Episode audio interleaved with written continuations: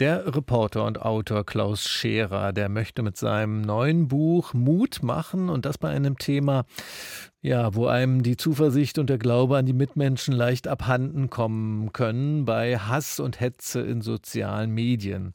Da stößt man ja auf unglaublich viel verbale Gewalt bis hin zu Mord und Vergewaltig Vergewaltigungsdrohungen. Und wir haben gesehen an vielen Beispielen, wie aus der Hetze im Netz dann reale Gewalt gegen Menschen wird. Klaus Scherer hat Ermittler und Staatsanwälte begleitet, die gegen Hass im Netz vorgehen. Er hat auch mit einigen der Täter gesprochen. Darüber hat er einen Film für die ARD gedreht und jetzt ein Buch veröffentlicht mit dem Titel Kugel ins Hirn, Lügen, Hass und Hetze im Netz bedrohen die Gesellschaft. Unterwegs mit Strafverfolgern. Klaus Scherer, jetzt bin ich mit ihm verbunden. Seien Sie willkommen bei RBB Kultur. Hallo. Herr Scherer, sagen Sie uns doch zuerst, womit wollen Sie denn da Mut machen bei diesem doch ja ziemlich deprimierenden Thema? Naja, ich finde es, ich finde es natürlich auch selbst deprimierend hin und wieder, wenn ich Dinge lese. Ich weiß, dass meine Kollegen bei Tagesschau, die so Sachen moderieren und löschen, dass die äh, fast Betreuung brauchen hinterher. Viele, die solche Jobs machen. Ich wollte raus aus der Schockstarre. Ich glaube, es hat damit zu tun, dass wir diese Dinge tatsächlich noch nicht gewohnt sind, dass uns Routine fehlt. Und Staatsanwälte, Strafverfolger haben diese Routine. Sie wissen einfach, es gibt Grenzen, äh, da gibt es Tatbestände und darauf äh, hat das Strafrecht Strafen vorgesehen und die zweifeln dann auch nicht an sich selbst, egal ob der Beschuldigte das dann einräumt oder nicht, sondern sie gehen selbstbewusst damit um und das brauchen wir auch als, als Betroffene bzw. als Beobachter. Wir brauchen eine Routine, um zu sehen, das gibt es. Es gibt auch Übergriffe im Straßenverkehr und der Rechtsstaat arbeitet die ab. Das kennen wir, da haben wir die Routine. Ein bisschen davon hätte ich gerne im Netz. Und äh, um zu zeigen, das geht und das findet auch statt und das wird auch besser, das war im Grunde die Perspektive, die Mut machen sollte. das ist zu mhm. wenig bekannt. Sie verschweigen aber auch nicht, wie wirklich riesengroß dieses Problem ist. Sie zitieren zum Beispiel eine europaweite Umfrage, der zufolge über 90 Prozent der jungen Erwachsenen Hass und Hetze miterlebt haben im Internet und jeder zweite von ihnen war demnach selbst betroffen. Das heißt, das ist ein absolutes Massenphänomen, ja? Ich merke es auch auf Veranstaltungen. Jeder hat, hat was dazu zu sagen. Jeder kennt das. Alt, jung, Schüler, Eltern. Äh, das hat aber auch was damit zu tun, mit dieser Schockstarre, mit diesem, was passiert denn da? Das scheint neu zu sein. Und, und das stimmt zum Teil, weil äh, natürlich die Netzwerke Möglichkeiten bieten, die es vorher nicht gab. Auch, auch Verrückte sind miteinander vernetzt, Reichsbürger, die Blödsinn erzählen. Aber es hat auch damit zu tun, dass wir uns scheuen, das dann auch Blödsinn zu nennen, weil wir dann wiederum deren Vorwürfe äh, äh, fürchten. Und da, glaube ich, muss man zu dieser Grenze stehen. Auch Toleranz gegenüber anderen Meinungen hat Grenzen. Das müssen die lernen, die eben unter der Flagge der Meinungsfreiheit andere einschüchtern, bedrohen, beleidigen. Das ist nicht Meinungsfreiheit, sondern es begrenzt die Meinungsfreiheit anderer. Und deswegen ist es irgendwann jenseits dieser Grenzen, wo es als strafbar ist. Und das ist auch gut so. Sie erzählen von mehreren ganz konkreten Fällen, bei denen Sie Ermittler begleitet haben, bei denen Sie auch mit Tätern gesprochen haben. Ja. Lassen Sie uns mal einen rausgreifen davon. Ähm, der Fall, der Ihrem Buch auch den Titel gegeben hat, Kugel ins Hirn, bezieht sich eben auf einen realen Fall. Wer hat denn da wem eine Kugel ins Hirn gewünscht? Das war während der Debatte um Corona-Impfungen. Da hat ein Landtagsabgeordneter aus Nordrhein-Westfalen, der auch Ärztesprecher ist, sich für äh, Corona-Impfungen stark gemacht. Äh, da wurden äh, Fake-Informationen verbreitet drüber und er hat dann von anderen Usern ähm, Kommentare bekommen. Einer davon ähm, im, im Amtsbericht äh, Gerichtsbezirk Bersenbrück war ein User, der schrieb, dem eine Kugel ins Hirn, vielleicht hilft's ja. Der wurde zweimal freigesprochen, einmal weil die Staatsanwaltschaft ihm einen Strafbefehl zustellen wollte. Das Amtsgericht sagte, nö, hat er nicht so gemeint. Äh, dann gab es eine Verhandlung, wo die Amtsrichterin das gleiche nochmal so sagte. Der hätte eigentlich nur verbal wachrütteln wollen. Also lassen Sie uns ähm, das mal festhalten. Also da sagt ja. jemand oder schreibt jemand im Netz dem eine Kugel ins Hirn und eine deutsche Amtsrichterin sagt, ja, das ist nur, der will nur aufmerksam machen auf ein Problem? Nee, sie sagte, dass da, da, fehlt die, also die Staatsanwältin hat äh, ihn beschuldigt der Aufforderung zu einer Straftat. Dem eine Kugel ins Hirn ist eine Aufforderung zu einer Straftat, sagte sie. Das Amtsgericht sagte, nee, da fehlen Zusätze, also wer macht mit, äh, eine Tataufforderung, konkret, ein Zeitpunkt und so weiter. Das hat aber in einer höheren Instanz dann äh, das, Amts-, das Landgericht in Osnabrück kassiert und ich war da, habe mir das angehört und der Richter hat sich nur vorgebeugt und gesagt, Entschuldigung, mit einer Kugel im Hirn bin ich nicht wach, also nicht wachgerüttelt, sondern da bin ich tot. Und Sie leben in einem Land, in dem es solche Kopfschüsse gegeben hat, das wissen Sie auch.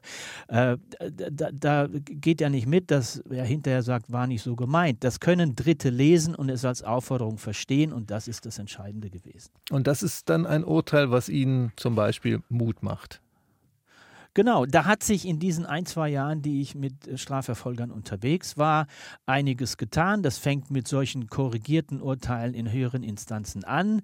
Auch der Konjunktiv ist nicht mehr immer der Schutz. Attila Hildmann zum Beispiel, der Oberquerdenker, hat ja immer sich darin gesonnt und gefallen zu sagen, ja, wenn ich Reichskanzler wäre, dann würde ich dem und dem ganz, äh, ganz was Schlimmes zufügen. Und es hieß, na, das war nur ein Konjunktiv, er macht es ja nicht wirklich. Und da gehen Gerichte und Strafverfolger sowieso nicht mehr mehr mit, sondern sagen, auch ein Konjunktiv kann ein Dritter als Tataufforderung verstehen. Das hat sich geändert. Es gab auch im, im, im Fall Kühners, die ja auch also schlimmstens beleidigt wurde am Ende das Verfassungsgerichtsurteil, das sagte, die unteren Instanzen hatten falsche Maßstäbe, Zitat. Äh, das sind Rechtsprech, das sind neue Leitplanken, an die sich äh, auch, auch Gerichte halten müssen. Und wir haben Schwerpunktstaatsanwaltschaften, die im Moment nichts anderes machen als Hate Speech äh, und Prävention wollen. Die wollen, dass das bekannt wird. Natürlich kriegen die nicht alle und im Zweifelsfall kriegen sie auch nur die Mitläufer, aber die Mitläufer sind die, die teilen und aus einer, mhm. aus einer, aus einer Botschaft eine Welle machen und die dann die Einschüchterung ausmachen. Insofern, die Zugänge habe ich auch nur bekommen, äh, weil sich auch die Strafverfolger wünschten, dass das bekannter wird das Netz ist kein rechtsfreier Raum. Es war im Übrigen nie einer, aber es muss bekannter werden, dass es kein rechtsfreier Raum ist. Und Herr Scherer, Sie, äh, wenn Sie sagen, da hat sich einiges geändert jetzt in letzter Zeit. Sie kommen ähm, in Ihrem Buch mehrfach auf den Fall Walter Lübcke zurück. Der CDU-Politiker wurde ja 2019 von einem Rechtsextremisten erschossen, weil Walter ja. Lübcke sich für Flüchtlinge eingesetzt hat. War das eine Zäsur für die Justiz, an der sich was geändert hat, obwohl ja auch vorher Menschen durch rechten Terror gestorben sind? Richtig, es gab die vorher, das haben die auch alle eingeräumt, aber Lübcke hatte dann doch, weil es in der Art die erste Tat war, äh, auf, gegenüber einem, einem Politiker, äh, und sie sagten, das war der letzte, äh, also Markstein, der alle nochmal wachgerüttelt hat und, und sie dann gesagt haben, wir müssen im Netz präsenter sein. Die Sachen deuten sich da an und sie haben mittlerweile in, in der echten Welt Folgen. Es kam ja danach auch Ida Oberstein, der, der Schuss auf den äh, Tankstellenkassierer mit ähnlichem Hintergrund. Es gab in Kusel die Schüsse auf Polizisten in einem Fall von Wilderei, aber mit Applaus im Netz, weil es eben Polizisten waren, die äh, erschossen worden sind. Und ich habe einen Generalstaatsanwalt in Koblenz kennengelernt zu Beginn der Recherche, der sehr vorsichtig war und sagte, ich gehe doch nicht in einen Prozess, wenn ich nicht sicher bin, dass ich ihn gewinne.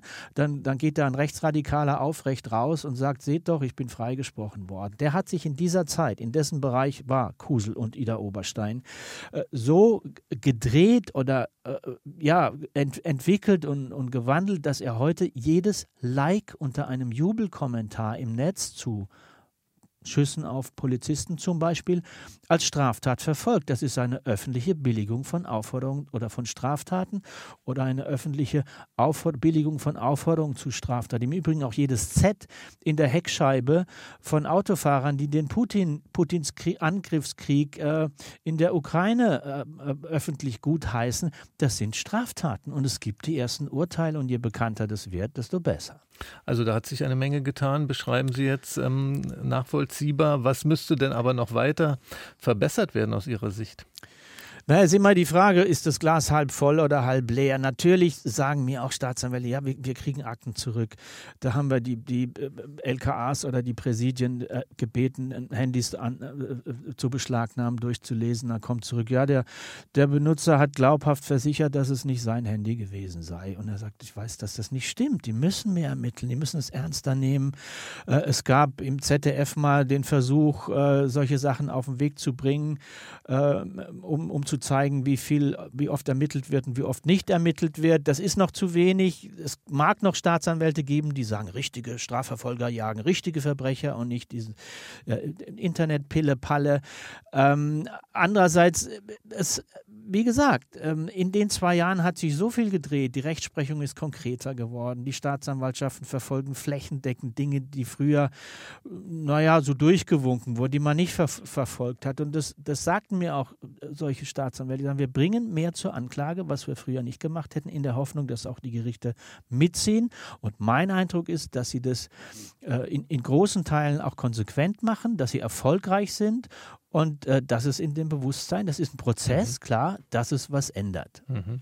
Klaus Scherer, sein Buch heißt Kugel ins Hirn, Lügen, Hass und Hetze im Netz bedrohen die Gesellschaft unterwegs mit Strafverfolgern.